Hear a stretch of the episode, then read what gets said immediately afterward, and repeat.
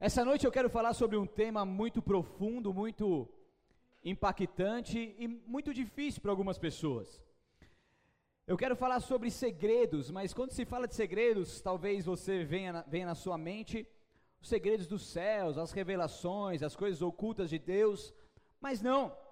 O que eu quero falar com vocês nessa noite é sobre os segredos, sobre aquilo que nós guardamos em nossos corações, em nossas vidas sobre as coisas ocultas que nós carregamos durante as nossas vidas.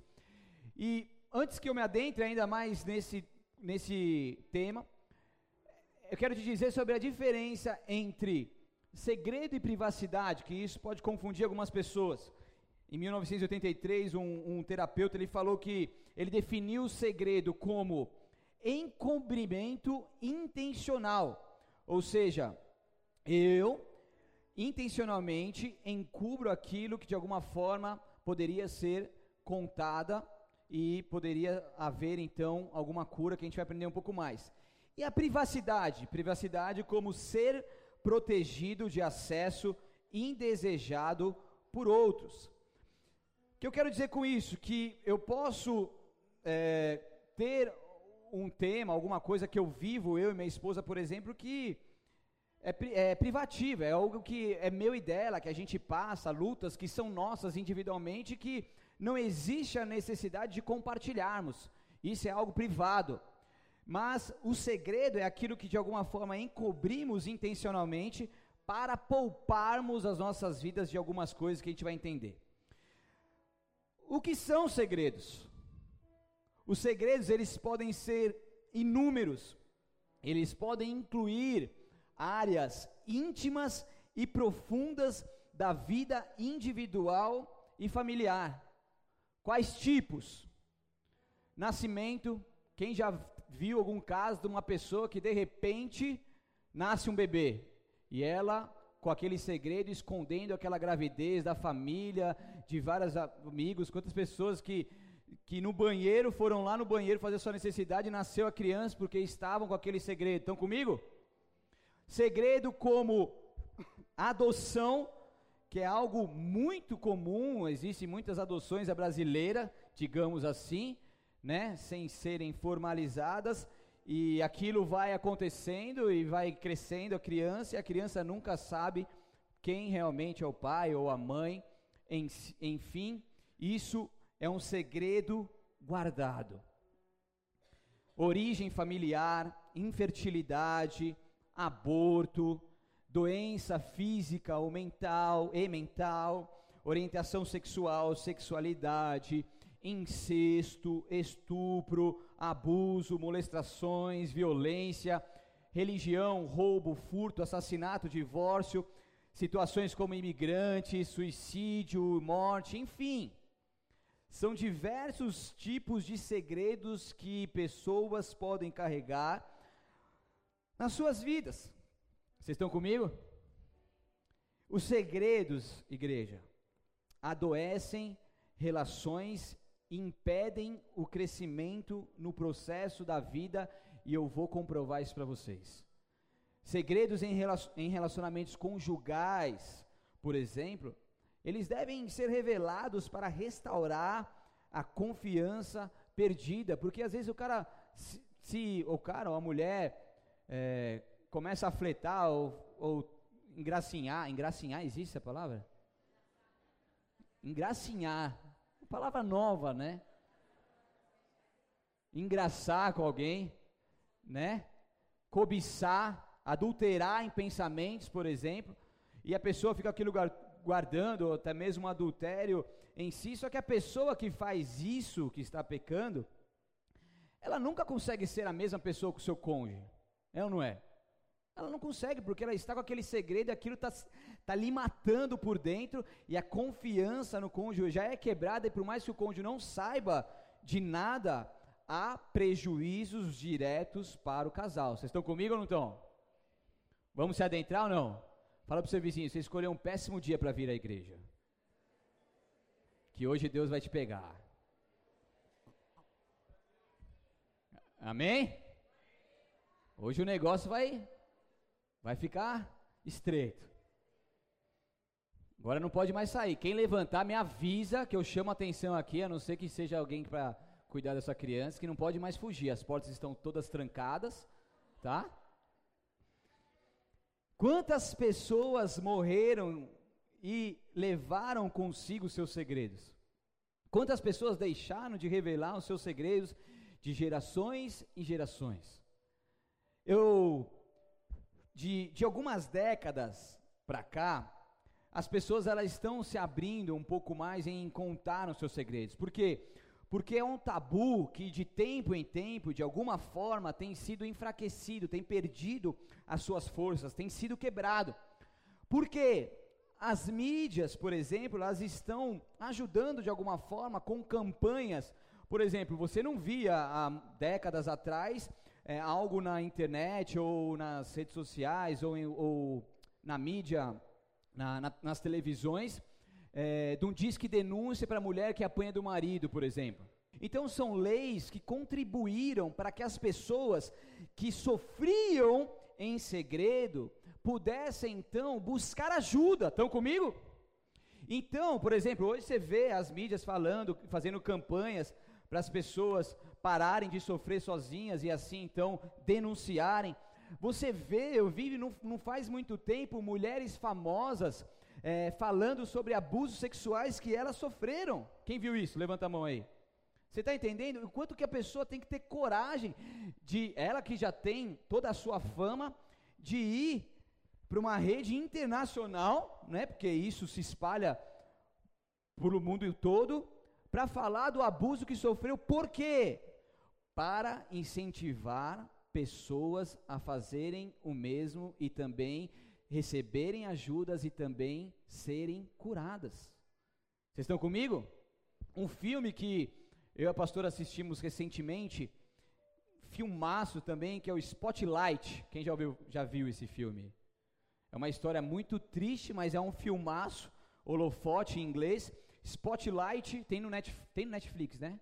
Tem? Tem, tem. Tem, acho que tem. Não tem? Tem sim. Segredos Revelados.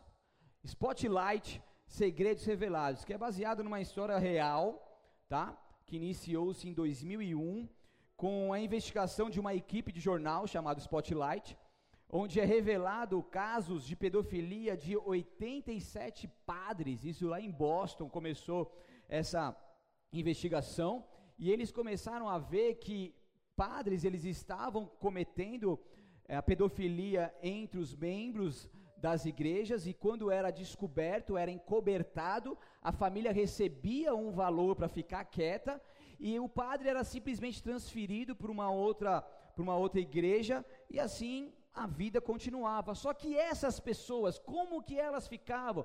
E ali é relatado, relatado então os traumas que elas desenvolveram durante a sua caminhada por quê? Porque sofreram esses causos e naquela época, então, falar que um padre abusou de uma criança era totalmente algo ignorado, até mesmo pelos pais, vocês estão me entendendo? E simplesmente a pessoa não conseguia falar sobre o assunto, vivia com aquilo internamente, aquele segredo não revelado, logicamente passa a produzir diversos traumas e problemas psicológicos, mentais e vários outros tipos de problema na vida da pessoa. Interessante que esse filme, o desfecho dele, a, a história então, mesmo que você assista, você não, não vai perder a graça, porque a história então dessa revelação do Spotlight dessa equipe é impressa então na primeira página do jornal com um número de telefone para que as vítimas dos padres pudessem ligar e falar também, ó, eu também fui uma vítima e também revelar os seus segredos que guardava durante anos. O que aconteceu que após a, a, a, impressão nesse jornal, na manhã seguinte, aquela pequena redação do time do Spotlight é inundada por ligações de vítimas querendo contar as suas histórias. As pessoas estavam desesperadas em revelar os seus segredos, afinal, elas estavam guardando aquilo consigo há tantos anos e elas precisavam contar e expor isso de alguma forma, porque elas não aguentavam a mais. Quem está aqui comigo? Vocês estão entendendo? Então, tem sido feito muitos trabalhos de conscientização sobre esse assunto, segredos, palestras, cursos. Hoje se fala muito mais sobre a importância de não guardar esses tipos de segredos. O crescimento da terapia familiar, por exemplo, que é um curso que eu, a pastora, fazemos lá em, lá em São Paulo, foi um dos fatores que tem ajudado famílias a se libertarem dessa prisão. É, é, é um assunto ainda desde a década de 80, mais ou menos, é um assunto relativamente novo, muito novo, afinal, minha idade praticamente, então é muito novo. Só que tem desenvolvido e tem crescido durante os anos, então é algo é, muito recém-chegado, mas com o tempo as coisas têm clareado e têm ajudado muitas e muitas pessoas. E por que tudo isso tem acontecido? Porque há uma investida é, da mídia, há uma investida geral em filmes e tudo mais, para que as pessoas se conscientizem nisso, pois é comprovado que os segredos não revelados, ele tem efeito físico, intra e interpessoal, ou seja, é algo que prejudica tanto a pessoa internamente, quanto a sua, uh, o seu meio social, então são coisas nocivas ao bem-estar tanto individual quanto familiar, ok? Então é comprovado que quando se guarda segredos, como eu mencionei aqui, a pessoa ela tanto se prejudica quanto ela prejudica a sua família e o seu meio social. Tudo bem até aí? Então, o nosso corpo humano, ele gosta de sabotar a gente. Você sabia disso? O nosso corpo humano, ele é muito inteligente, o cérebro ele trabalha para que nós venhamos poupar energia. Por isso que muitas vezes é difícil romper a zona do conforto, é difícil romper um ciclo vicioso, porque quando uma pessoa ela guarda segredos há anos, o que acontece? Ela aprende a lidar com isso. Ela sobrevive dessa forma de lidar com a vida assim. Só que quando ela pensa em contar, fala assim: Meu, acho que eu vou contar esse segredo. O que acontece? O cérebro já começa a milhão. Ó, mas se você contar, vai acontecer isso, isso, isso, isso, você vai ter que fazer isso, você vai ter que sair da sua casa, e já começa a falar, nossa, vai dar muito trabalho. O que acontece? A pessoa retrai e fala, não, não, é melhor não contar não. Então o cérebro, ele, é auto, ele, ele nos auto-sabota.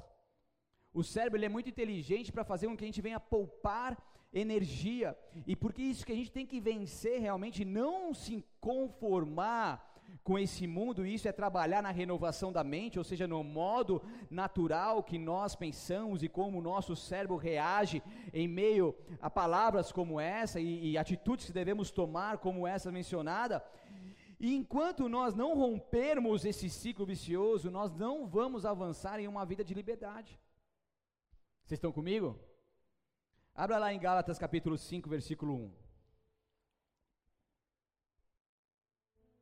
Glória a Deus, vocês estão comigo? Vamos mergulhar mais? Gálatas 5:1, versículo somente muito conhecido por todos nós, diz assim: "Portanto, permaneçam firmes aonde? Nessa liberdade.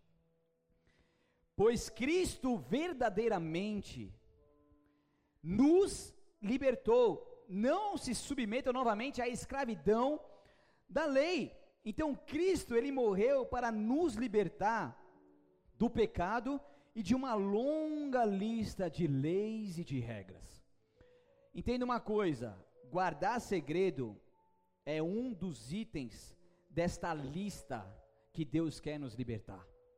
Porque quando nós não vivemos essa liberdade que Cristo verdadeiramente nos libertou, nós estamos então realmente eh, enxertados em regras e presos nessas regras, não deixando com que o nosso cérebro trabalhe para que quebre então esse ciclo vicioso e nos leve à liberdade. Essa liberdade que Deus quer verdadeiramente que vivamos. Então, a, mas a pessoa que ainda ela tem sua mente escrava, ela diz: Eu vou guardar segredo, porque afinal eu já guardei por muito tempo, já sobrevivi até aqui, então eu não vou morrer daqui para diante. Então ela começa a pensar com uma mente escrava, com uma mente limitada, com uma mente de regras, aonde ela cumpre essas regras, mas não foi para cumprir regras como essa que Cristo nos libertou. Vocês estão comigo? Foi para a liberdade. A liberdade exige o rompimento dessas regras. Então, se eu falar, mudará muitas coisas. Se eu falar, posso me prejudicar com muitos relacionamentos.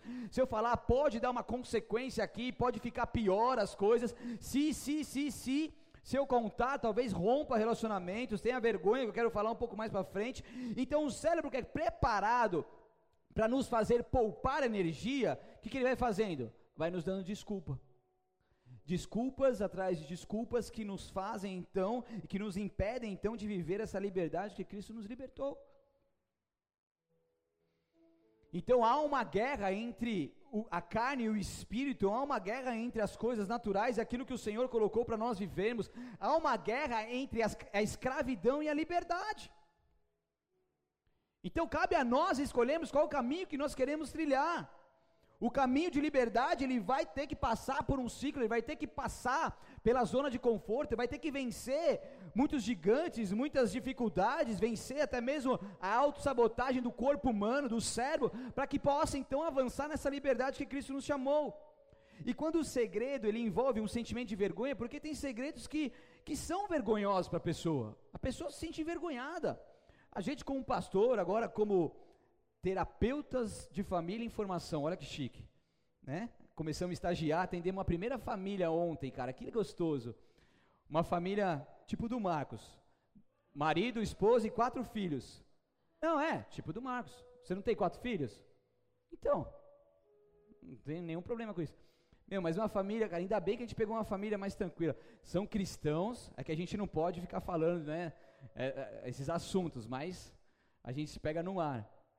E daí, é, uma família que vem com, com uma causa, né? E através dessa causa a gente vai trabalhando. Então a gente vai ficar o semestre inteiro, de 15 em 15 dias, atendendo essa família. Eu, a pastora, mais uns seis alunos, mais ou menos, e mais a professora. É muito gostoso. A gente pode perguntar, a gente pode colocar em prática o que a gente aprendeu. E, e, tem, e tem situações num, que, que envolvem vergonha. Então a pessoa, para falar, ainda mais para expor essa situação, ela fica envergonhada. E essa vergonha ela vai contribuir para a manutenção de um segredo. A vergonha é um sentimento penoso que pode acontecer por conta, por exemplo, de não desonrar ou não ser desleal à família. Porque tem familiares que trazem segredos, que levam consigo segredos de geração em geração. Sabia disso, né? Então tem muitas coisas que aconteceram que você fala assim, ah, mas como que foi meu, a vida do meu bisavô? Tem gente que não fala. Principalmente pessoas que que participaram de guerras. Eu estou lembrando agora da conferência que, teve, que nós tivemos em São Paulo. Uma delas, onde veio um alemão. Você lembra disso? Um alemão que ele falou que ele, ele, ele tem muito um trabalho de levar alemães a falar sobre os seus segredos de quando eles perseguiam os judeus, para que isso fosse exposto, confessado e houvesse cura entre os alemães e os judeus. Olha que lindo, cara falando sobre os segredos que gerações e gerações se escondiam. Por quê? Porque o avô daquela pessoa, o pai daquela pessoa, o bisavô, algum parente, foi pessoas que mataram muitos judeus, então eles guardavam aquilo como tabu porque eles tinham vergonha.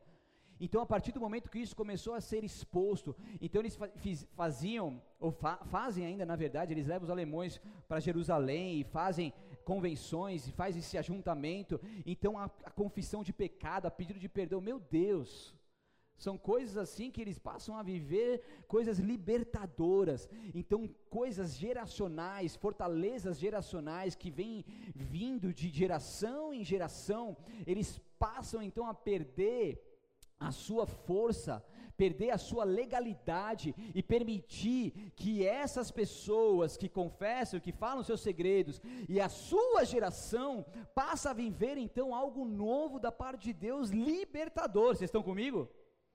O quanto que esse assunto é importante, igreja. É um assunto meio difícil de ser mexido, de ser falado, mas é um assunto que se você que senta nessa cadeira e me ouve, poder abrir o seu coração e ter um pouquinho só de entendimento, você não precisa ter muito, mas um pouquinho de entendimento, você vai ver o quanto que isso deve fazer parte também da sua vida. A questão da vergonha, ela se reflete em todos os sistemas, ecológico, político, familiar, individual, religioso. A vergonha é uma das emoções mais intensas que se pode ter e faz com que a pessoa se torne totalmente desprezível, inútil, ela se sente inútil, porque ela fala assim: meu Deus, mas eu vivi isso, que vergonha a minha vida, que vergonha aquilo que eu passo. Elas acreditam que não existe redenção nenhuma que possa vencer isso por conta dessa situação que elas viveram. E a vergonha então pode se tornar, em alguns casos, o motor que impulsiona muitos na busca da perfeição, do status, da prosperidade. Então a pessoa ela, ela, se sente desprezível e inútil nesse segredo não revelado, nessa vergonha, através dessa vergonha que é guardado esse segredo. Então ela tenta compensar de uma outra forma. Vocês estão comigo? E como que ela quer compensar? Ela quer compensar se destacando no ministério, se destacando no trabalho, podendo é, é, tentar crescer e se, e se desenvolver de alguma forma na força do seu braço, como status, como prosperidade, como perfeição, querendo mostrar para as pessoas uma pessoa perfeita que ela não é. Uma pessoa perfeita que está arrebentada por dentro, porque é, é, é um, é, é, como, é uma compensação mesmo. A pessoa está com tanta dificuldade que ela tenta compensar, porque na sua mente, ela compensando dessa forma, ela está bem postando coisas no Facebook com um sorriso no rosto, vivendo algumas coisas, em alguns momentos, um prazeres de lazeres e algumas outras coisas do tipo, alguma satisfação, alguma conquista, ela está bem, mas ela está auto-sabotando. Ela está se enganando. Ela está se escondendo e vivendo uma vida de aparência e uma vida que Deus não quer que viva. Famílias mais fechadas, por exemplo, como o caso que eu disse aqui dos alemães, tem uma comunicação, não fala, não sente, não conta. Frequentemente eles criam mitos ou histórias desonestas para esconder os segredos. São coisas que não são faladas e muitos eles vivem uma mentira e contam mentira para que não se conte o segredo, para que se afaste as pessoas de uma tentativa de descobrir a verdade. E a gente sabe quem que é o pai da mentira e vocês têm noção disso. Então são vidas que são vividas de uma forma mentirosa. Pra você ter uma ideia, existe o caso de uma família na década de 80 que alterou o seu modo de pensar, venceu a, a vergonha e foi pedir ajuda para revelar um segredo de meio século. Um segredo de 50 anos. Repita comigo, 50 anos. Não tenho detalhes dessa história para você, mas para você entender um, um pouco da, da intensidade de, disso. Todos estavam eles, presos ali, os seus familiares presos nesse segredo há meio século. Todos eles estavam presos em nós dolorosos, incluindo padrões de rompimentos, alianças encobertas, sintomas debilitantes, ou seja, sintomas enfraquecedores que enfraqueciam vínculos, que enfraqueciam relacionamentos, uma família disfuncional e a revelação após 50 anos desafiou as crentes até de quem estava ajudando essa família e essa pessoa. E essa pessoa, ela já havia passado por diversos tipos de tratamentos, inclusive com medicamentos antidepressivos e tranquilizantes, de alguma forma tentando amenizar a sua dor, porque quem guarda consigo aquele segredo, ela sofre, e ao sofrer começa a tomar coisas paliativas que que não resolvem a sua dor. São antidepressivos, tranquilizantes, mas não vai curar na alma e não vai curar na raiz. Mas com a sua atitude, todo o sistema familiar, e a gente trabalha com família, ah, nunca é um indivíduo sozinho, você carrega um DNA, você tem pai, você tem mãe, por mais que eles não sejam presentes ou já morreram, você carrega o DNA deles, você tem uma genética, você tem gerações anteriores que você viveu, então nunca é um ser individual, a gente trabalha com família, por isso que é um sistema familiar englobado nessa pessoa. Então, essa atitude acaba então beneficiando tanto a pessoa quanto a família, e ali é injetado saúde sobre a vida deles. Porque quando os segredos dolorosos, eles são contados, presta atenção nisso, quando eles são contados, recebidos com empatia e calor humano, esta é uma nova experiência para a família e seus membros podem começar a mudar rapidamente de maneiras inesperadas. E ali vem a cura, ali vem a luz, ali vem a revelação, então aquilo que estava escondido, encoberto, passa a se tornar conhecido, por mais vergonhoso que seja, a pessoa passa então a estar tão disposta a ser curado que ela revela aquilo e a pessoa do outro lado com maturidade, com condição, passa então a receber com empatia essas palavras, passa a dar um calor humano, a abraçar, a trazer para perto, a, a, ajudar de alguma forma. Então, todo esse processo de libertação e cura acontece, consequentemente, levando a pessoa a verdadeiramente viver algo poderoso da parte de Deus. Amém? Segredos, eles são poderosos para formar triângulos entre relacionamento, triangular relacionamento, alianças encobertas, divisões, rompimentos, definir limite de quem está dentro desse segredo e quem está fora, calibrar a intimidade e distanciamento nos relacionamentos, mas quando esses segredos são revelados, pode então diminuir os conflitos e levar à reconciliação. Daí uma cadeia que vai realmente trazendo grandes benefícios àquelas pessoas que se submeterem a esse processo. Amém? Abra comigo lá em Salmos número 32. Estão entendendo? Estão gostando? E hoje nós estamos dando início a uma série, uma série chamada Cura na Alma. Então, a partir de hoje, nós estaremos nos próximos cultos aí, ministrando sobre palavras específicas sobre a cura na alma. Nós tivemos um culto aqui muito abençoado, infelizmente a chuva impediu que muitas pessoas chegassem, mas se você tiver oportunidade, puder, procura a comunicação no final do culto, encomenda o seu áudio, porque foi uma noite de ativação profética e você não perdeu isso, amém? Se você faz parte desse ministério, se você entende aquilo que Deus está fazendo, você também está dentro dessa nuvem aí que está passando por nós e você também vai viver essa ativação profética. Então Deus liberou isso sobre as nossas vidas e Deus agora está alinhando o seu exército, curando os seus guerreiros na alma, para que assim nós possamos avançar e viver tudo aquilo que Deus tem para as nossas vidas e através das nossas vidas. Amém? Quinta-feira eu dou continuidade aqui um pouco dessa palavra. Vou falar um pouco sobre a diferença entre autoanálise e análise do alto. Olha que legal tá? Então, quinta-feira a gente está aqui, domingo também te dá continuidade nessa série Cura na Alma. Vai ser bênção para as nossas vidas. Se puder, esteja presente. Abra seu coração e se conecte com aquilo que Deus está nos falando, que você com certeza vai viver o melhor dele, em nome de Jesus. Salmos 32, 1 ao 5 diz: Bem-aventurado aquele cuja transgressão é perdoada e cujo pecado é coberto. Bem-aventurado o homem a quem o Senhor não imputa maldade, em cujo espírito não há engano. Enquanto eu me calei, envelhecer os meus ossos pelo meu bramido em todo o dia, porque de dia e de noite a tua mão pesava sobre mim, o meu humor se tornou em sequidão e de estio. Confessei-te o meu pecado e a minha maldade não encobri. Dizia eu: Confessarei ao Senhor as minhas transgressões, e tu perdoaste a maldade do meu pecado. Até aí, é um salmo que fala muito sobre o pecado e o quanto que o encobrir e o se calar faz com que os ossos sejam envelhecidos, que o corpo sofra as alterações e as dificuldades consequentes a esse encobrimento. A alma passa então a sofrer também com isso. O meu humor, diz o salmista, se tornou em sequidão de estio, ou seja, quando há um encobertamento, quando há uma não confissão de pecado, uma não revelação de segredo, consequentemente vivemos tudo isso que o salmista também está mencionando aqui. Mas a partir do momento que a pessoa toma a decisão, ela confessa, ela fala, ela revela, o que acontece? As transgressões são perdoadas, Deus nos perdoa e aquela maldade do pecado é retirada do nosso coração e Deus então traz uma cura sobrenatural, porque Deus é um Deus que perdoa pecados e que ama os seus filhos. Então só confessa pecado aquela pessoa que afirma a sua intenção de abandonar o pecado, de obedecer fielmente a Deus, fielmente a Deus.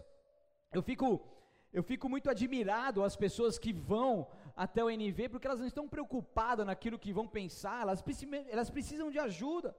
E ao pedir ajuda ali, ao falar sobre as suas dificuldades, ao buscar uma liderança, ou às vezes até partilhar ali naquele momento, elas estão ali apenas se colocando como mais um dos outros todos que precisam também de ajuda, e falando assim: a minha dificuldade é essa e se compadecer com a dificuldade do outro irmão sem julgamento e ver que todas as pessoas estão ali com um propósito, qual ele? Qual ele? De confessar os seus pecados, de revelar os seus segredos, de ser curado. E o quanto que isso é importante porque a pessoa passa a não medir mais esforços, a pessoa passa a não mais se sabotar, a pessoa passa a não mais colocar empecilhos, ela simplesmente quer viver isso que Deus quer que nós vivamos, ela quer viver um novo tempo, ela quer viver a liberdade, porque foi para isso que Cristo nos chamou, e ela simplesmente vai atrás disso, custe o que custar, porque ela não está preocupada com as pessoas, ela está preocupada com a sua vida em adorar a Deus, e Deus ele quer perdoar os pecadores, O perdão sempre foi a natureza amorosa de Deus e só revela seus segredos aquela pessoa que não está mais preocupada com o que vão pensar ou dizer, mas está preocupada com a sua liberdade. Saul, agora eu vou começar a palavra, vou começar a pregar. Abra comigo lá em 1 Samuel capítulo 15. Dois glória a Deus só, os outros 350 falaram, Senhor, toca no coração desse pastor, faz ele terminar logo que está doendo demais. Vamos aprender um pouquinho com Saul? Um exemplo a não ser seguido? Sim ou não? 1 Samuel capítulo 15, versículo 20 ao 23. Saul é um grande exemplo de preocupação na opinião dos outros. Diz assim: Porém, Samuel disse: Tem porventura o Senhor tanto prazer em holocaustos e sacrifícios como em que obedeça a palavra do Senhor? Eis que obedecer é melhor do que sacrificar, e o atender melhor é do que a gordura dos, de carneiros. Porque a rebelião é como um pecado de feitiçaria, e porfiar é como iniquidade e idolatria, porquanto tu rejeitaste a palavra do Senhor, ele também te rejeitou a ti, para que não sejas rei então disse Saul a Samuel antes: Dei ouvidos à voz do Senhor e caminhei no caminho pelo qual o Senhor me enviou, caminho pelo qual o Senhor me enviou. E trouxe a Agag, rei de Amaleque, e os amalequitas destruí totalmente, mas o povo tomou do despojo ovelhas e vacas. Presta atenção nisso. Tomou do despojo ovelhas e vacas o melhor do interdito, ou seja, o melhor do proibido, aquilo que não poderia mexer, pegar e trazer, para oferecer ao Senhor, olha que atitude boa, nobre, oferecer ao Senhor teu Deus em Gilgal. Até aí. Para você entender um pouco o contexto, aqui Saul foi o, o, um rei separado por Deus, o primeiro rei desse período. Então, nesse contexto, ele tinha acabado de derrotar os amalequitas com seus 210 mil homens de guerra 210 mil homens de guerra. Saul, então, ele não deveria pegar os despojos, ele sabia disso. Era a lei do Senhor, mas o que ele fez? Pegou aqui os despojos, pegou as ovelhas e as vacas. Por quê? Porque Saul era bonzinho. Saul queria adorar a Deus, ele queria oferecer a Deus este holocausto.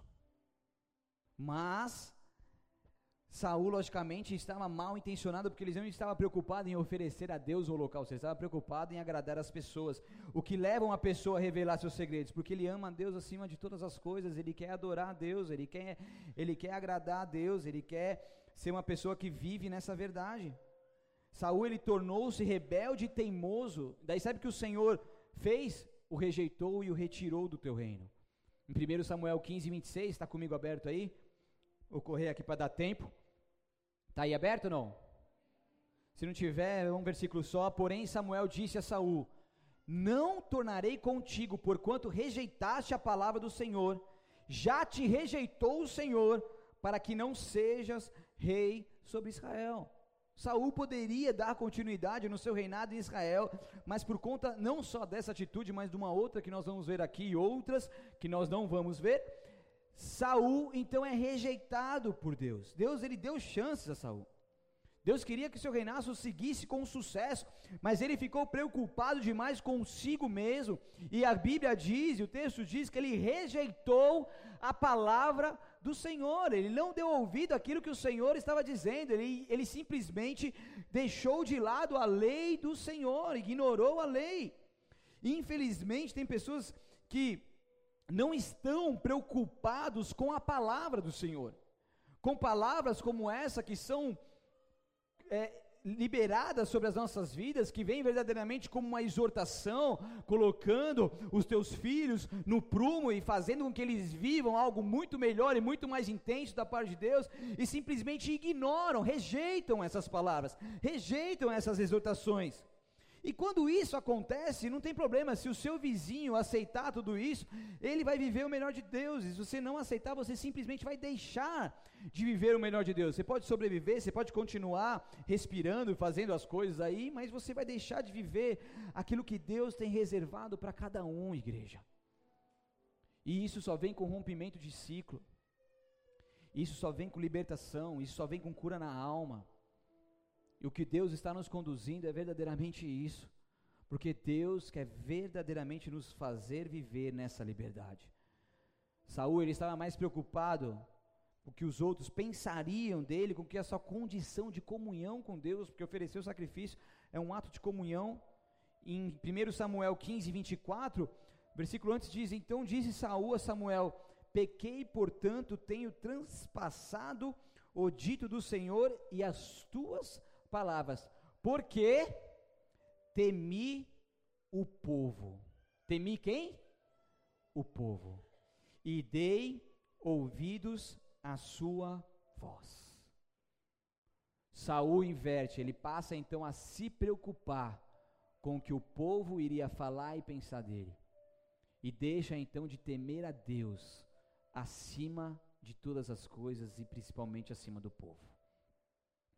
Quanto mais preocupados em que os outros vão falar de nós, mais vivos estamos e mais precisamos morrer.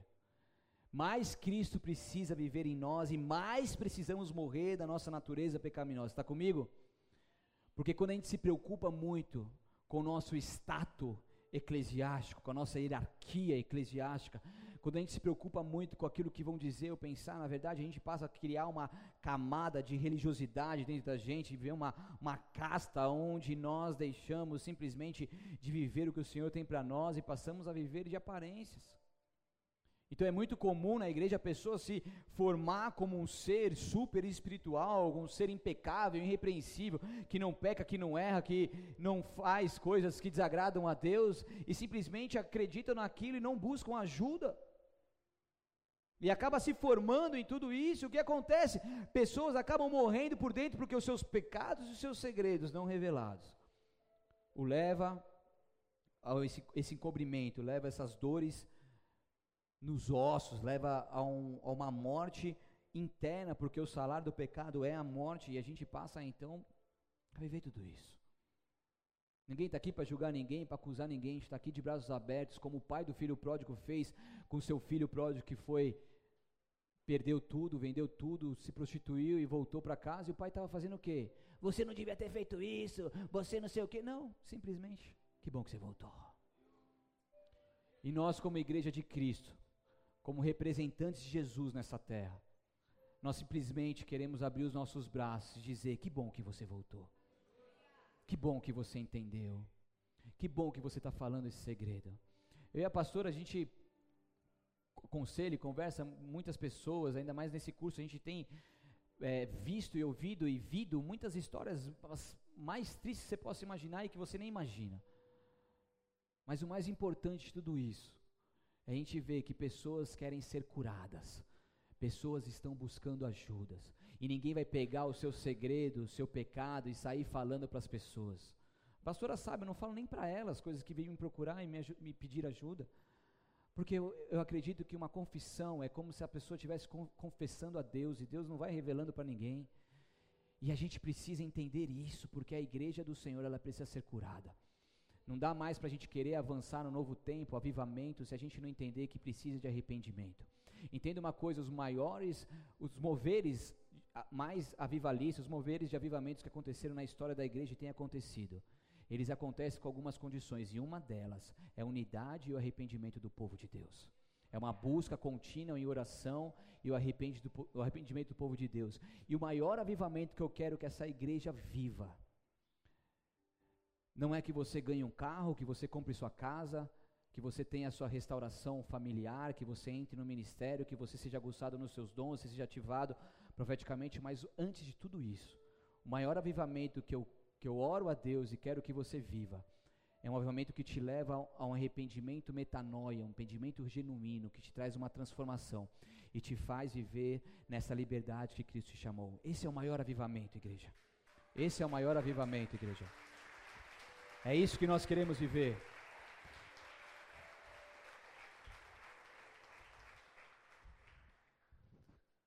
Meu Senhor, vocês me dão mais 10 minutos? Quem me dá 10 minutos aí? 10, 20, 30, 40, 50, 60, 70, 80. Nossa, eu vou ver até meia-noite. Então. é um tempo de quebrantamento, igreja. É um tempo onde Deus está quebrando os corações de pedra, de, os corações endurecidos. Você ora muitas vezes para o seu familiar e você fala: Meu Deus, esse cara nunca vai se converter, esse cara é uma lástima, esse cara não quer saber de nada, essa mulher não quer saber de nada. Se você continuar crendo e não profetizar essas palavras de maldição que saem da sua boca, porque a sua boca tem poder sobre a vida e sobre a morte, você tem que parar de falar essas coisas, mas começar a falar palavras de vida. Esse mover que está acontecendo de quebrantamento vai chegar no seu lar vai quebrantar os corações de pedra, os corações endurecidos, e você vai ver o marmanjão, a marmanjona lá, quebrando aqui é, se quebrantando aqui na presença de Deus, chorando, a rios aqui, ó, porque ela falou: algo me tocou, isso não vem de homens, isso veio exclusivamente de Deus, isso não veio das suas mãos, isso veio das mãos de Deus, e é isso que Ele está fazendo nós vivermos. É o mover do alto, é as mãos do Senhor, é as mãos do Senhor, aleluia. Glória a Deus. é nós chegarmos nesse patamar de revelar segredos e confessar pecados, ao ponto de nós morrermos para nós mesmos.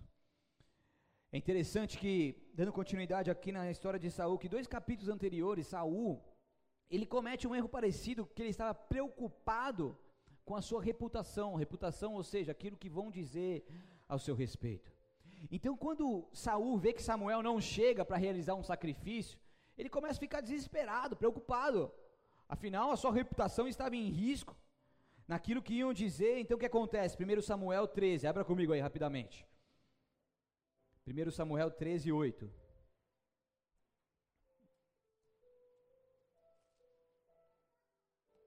Olha o, o outro erro de Saul aqui. 1 Samuel 13, 8 diz: Esperou sete dias até o tempo que Samuel determinara.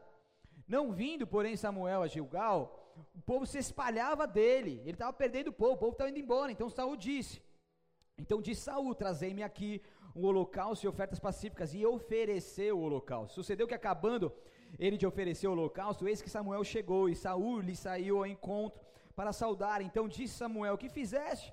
Disse Saul: Porquanto via que o povo se espalhava de mim, preocupado com o povo, e tu não vinhas nos dias aprazados, e os filisteus já se tinham ajuntado em Micmas, eu disse agora descerão os filisteus sobre mim a Gilgal, e ainda na face do Senhor não orei, e forcei-me e ofereci o holocausto. Então disse Samuel a Saul: Agiste neciamente em não guardaste o mandamento que o Senhor teu Deus te ordenou, porque agora o Senhor teria confirmado o teu reino sobre Israel para sempre. Se Saul talvez não fizesse esse erro, ele continuaria como rei de Israel. Mas ali ele foi rejeitado, e ali Deus então rejeitou e não confirmou mais como rei.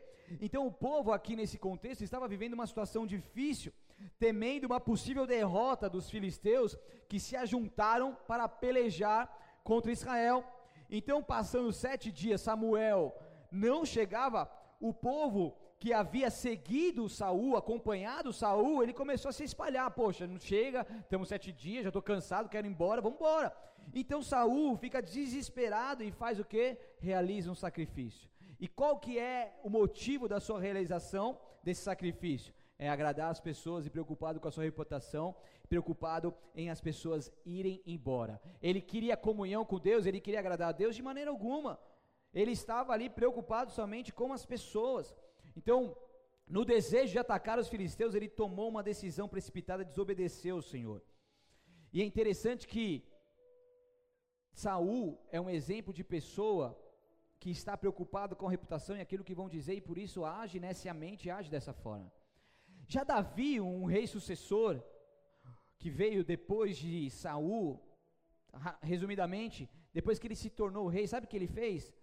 Mandou buscar a Arca da Aliança e trouxe de volta a Jerusalém. A Arca da Aliança o símbolo ou a presença de Deus. Uma das suas primeiras atitudes é fazer o que? Traz a arca da aliança de volta a Jerusalém, que essa arca da aliança é a adoração ao nosso Deus. Algo que estava esquecido por anos, ele toma essa atitude. Então, quando ele traz para a sua cidade, sabe que sabe que Davi faz? Vem marchando com a sua com a sua carruagem, com seus cavalos, todo pomposo. Saul estava feliz. É, Davi estava feliz. Sabe o que ele faz? Ele dança. E ele dança. Dança aí, coelho, que nem Davi dançava, não. Vai, faz uma amostra aí, mano. Você era do teatro, cara. Quem é do teatro agora eu quero ver. Vem cá, tô brincando. Então Davi, ele sai dançando, sai festejando, sai brincando, sai se alegrando, e de repente quem está vendo ele? Mical. Filha de Saul.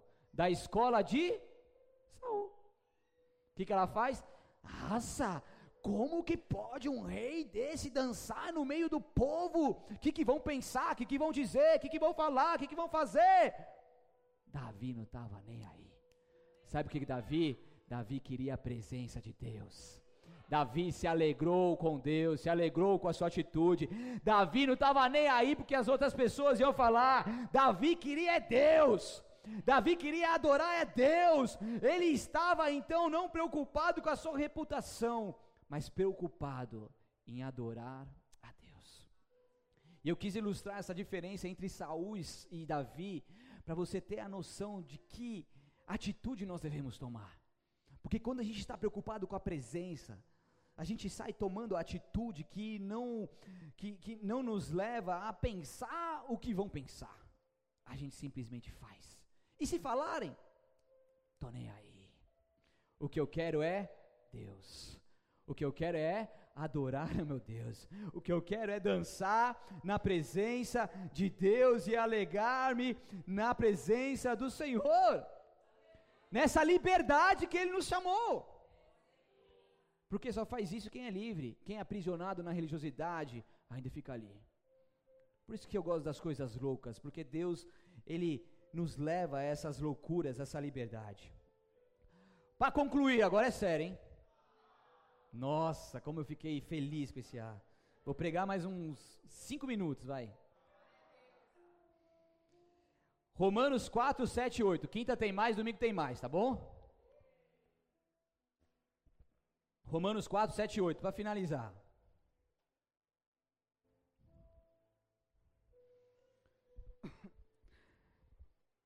Diz assim a palavra de Deus: Como são felizes aqueles cuja desobediência é perdoada, cujos pecados são cobertos, sim, como são felizes aqueles cujo pecado o Senhor não leva mais em conta. Então não importa quão vergonhoso seja o seu pecado ou o seu segredo, o que importa é que Deus ele não leva em consideração a isso, ele não leva em conta isso a partir do momento que você permite que essa luz entre no seu coração e te ilumine. Quando você quer fazer, tomar essa atitude, Deus ele quer ouvir então a sua confissão e não há mais nada que te que leve em consideração aquilo que você está fazendo a partir do momento que você se arrepende. Deus não leva mais em consideração isso porque você resolveu colocar essa situação na luz. E quando você coloca na luz, Deus vê tudo isso, e Deus, Ele olha todas essas coisas e fala: Filho, que bom que você veio, que bom que você entendeu, que bom que você confessou. E Deus, Ele nunca vem com as pedras nas mãos querendo te atacar, te destruir. Ele simplesmente vem para te curar, e vem com o sangue de Jesus, e vem com bálsamo de Gileade, cicatrizando toda ferida aberta, trazendo a cura sobrenatural que somente Ele pode trazer sobre a sua vida porque é, é esse é o processo de Deus sobre os teus filhos. É isso que Ele faz, igreja. Para você entender o quanto que esse assunto é sério e o quanto que a vida de alguma forma cobra esses segredos serem revelados. E eu não estou nem falando de Bíblia e nem de nada espiritual. Estou falando de coisa psicológica.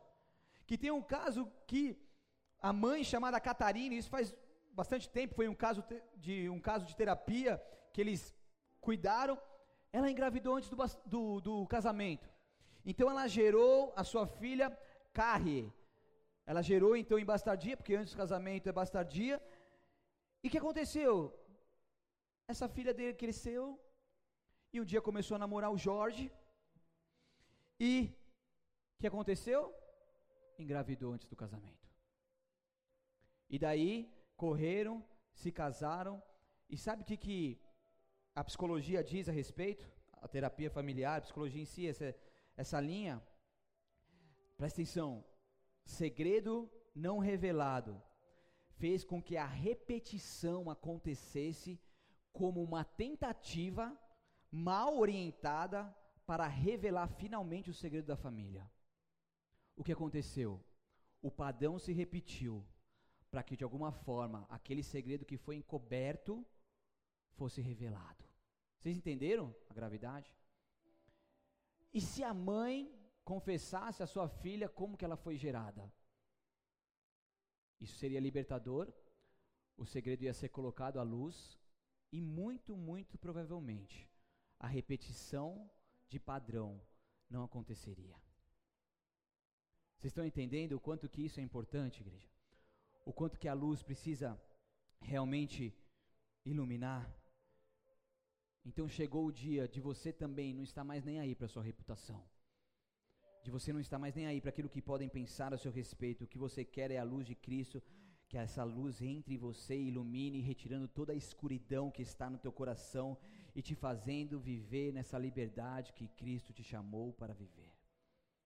Deus está curando seus filhos na alma e trazendo um quebrantamento que destrói a vergonha e te faz tomar uma atitude que adora a Deus. Feche seus olhos, abaixe sua cabeça.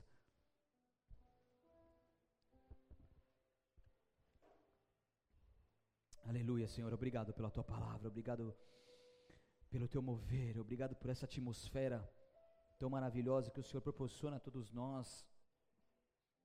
Oh Deus, como o Senhor nos ama. Às vezes, às vezes, muitas vezes a gente não tem nem noção de que amor é esse. De que amor é esse, que misericórdia é essa, que compaixão, que graça é essa, Senhor. E o seu maior interesse é ver verdadeiramente pessoas sendo curadas e libertas. E obrigado, Senhor, porque o Senhor escolheu esta noite para fazer algo novo nas nossas vidas. E há coisas aqui guardadas há muitos anos, de muitas gerações que vão ser colocadas à luz, meu Deus, para que nós possamos seguir nessa tua liberdade que o Senhor nos chamou. Mas é necessário o sacrifício. Essa é a diferença entre você viver esse tempo de Deus novo e não viver, é o seu posicionamento, é o seu sacrifício. Porque a partir do momento que você se posicionar e sacrificar, revelando seus segredos, seus pecados, isso demonstra um arrependimento, porque só confessa e revela aquele que nunca mais quer repetir o seu ato. Aquele que quer ficar livre de uma vez por todas dessa angústia que está te aprisionando, que está te matando por dentro. É essa revelação do segredo, que é o início da cura. E depois Deus vai orientando, Deus vai capacitando, Deus vai direcionando, mas o teu cérebro não vai mais te auto-sabotar. Porque a partir do momento que você dá um primeiro passo, Deus ele vai agindo e age de forma sobrenatural. E as coisas que você vai viver a partir de então vão ser cuidadas por Deus. Vão ser cuidadas por Deus. Antes da continuidade aqui nesse louvor, eu quero orar por você que vem nessa casa e nunca teve a oportunidade de aceitar Jesus Cristo como seu Senhor e Salvador. Tudo isso só é possível a partir do momento que você se rende a Jesus Cristo, que é o caminho, a verdade e a vida, e você não vai ter acesso a Deus se não for por Ele. Ele veio ao mundo em carne, morreu, mas ressuscitou, o único que ressuscitou e hoje vivo está. Então, se você quer Jesus no seu coração como seu Senhor e Salvador, se você quer que Ele mude a sua história, e você quer que Ele escreva seu nome no livro da vida, faz um sinal bem alto, com a sua mão bem alta a Deus. Faz um sinal para Ele. Enquanto as pessoas estão com seus olhos fechados, se você já aceitou Jesus, mas sabe que Ele já está distante, que Ele já está longe do centro do seu coração, faz um sinal para Ele.